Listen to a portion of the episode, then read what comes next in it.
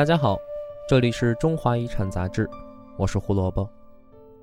今天的夜读内容是西餐里的中国味儿。十九世纪后半叶，西方人带着洋味儿来到了中国，如同他们背后的文化一样，洋味儿的西餐也被打上了文明的标志。吃西餐成了近代中国上流社会的时尚。然而口味是顽固的，中国西餐里。分明是中国的味道。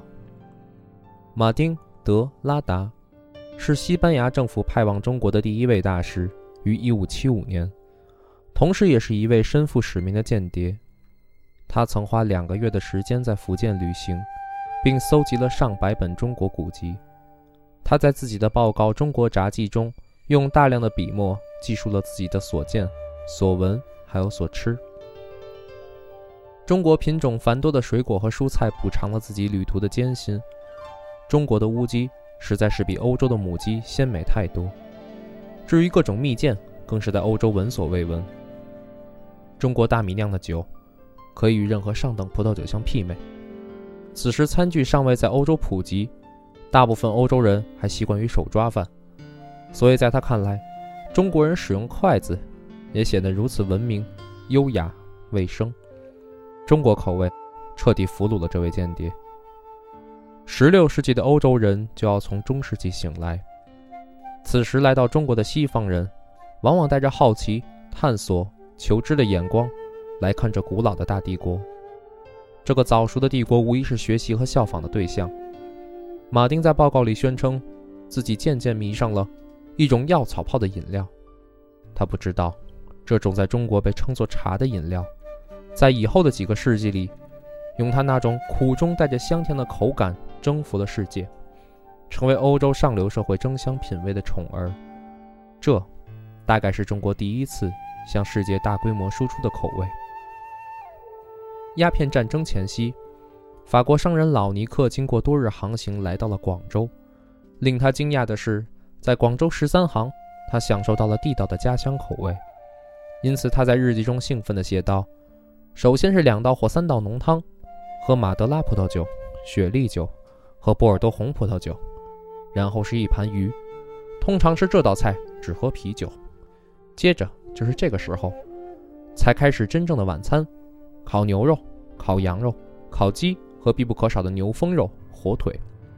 有时为了换换口味，会有一块来自欧洲的昂贵的肥鹅肝或小山东肉。和这道菜搭配的酒是波尔多红葡萄酒和索泰尔纳酒。所有这些菜撤掉后，开始餐中甜食和烧野味。事实上，在老尼克到达中国之前，许多广东人的舌尖已经品尝到了西方的味道。乾隆时期的文学家兼美食家袁枚，在广东的杨中成家就品尝到了西洋饼。他将这种饼的做法记录在随园食单上。用鸡蛋清和飞面做稠水，放碗中，打铜加碱一把，头上做饼形，如碟大，上下两面铜合缝处不到一分，生烈火烘铜加撩稠水，一呼一加一焊，顷刻成饼。微加冰糖，松仁蟹子。袁枚赞叹这种饼，白如雪，明如棉纸。这种连制作器具都已经西方化的西洋饼，似乎与今日的华夫饼相似。这位广东来的杨大人，看来是位勇于尝试新口味的美食家。实际上，不论中央政策是否开放，生活在珠江流域的闽粤人，对海洋、对世界，都有着强烈的开拓欲望。他们早早地走向了南洋，甚至西洋。这些闯南洋的海客们，为近代中国。带来了别样的口味。最早将中西口味融合之法写成菜谱的，是一个美国人，高第丕。一八五零年，二十九岁的高第丕来华传教，他与他的夫人在中国生活了半个世纪。晚年的他说上海话，穿中国衣，吃中国菜，是名副其实的中国通。高第丕编写了一本造洋饭书。本意是想让上海厨师做出更正宗的西餐，但是在这本食谱中，还是有很多的明显是中西合璧的菜品，如甜品雪球。拿一小方布浸于水内，取出铺好，把洗净的糯米铺约五分后，加水果包起来煮。这道菜作者自己也承认，像中国粽子。中国饭店的厨师虽未写出菜谱，但已将中西口味融于勺中灶上。粤菜西之乳鸽，食材是中国，调料为西方，做法则是先炒后炸。这道菜有西方的味道，有粤菜的精细。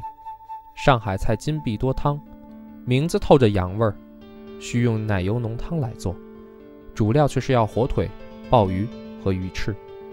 又是一道中国食材配西方口味的名吃。这些菜，谁能说清是中是西呢？文章出自《中华遗产》杂志二零一五年第一期，作者陈立长。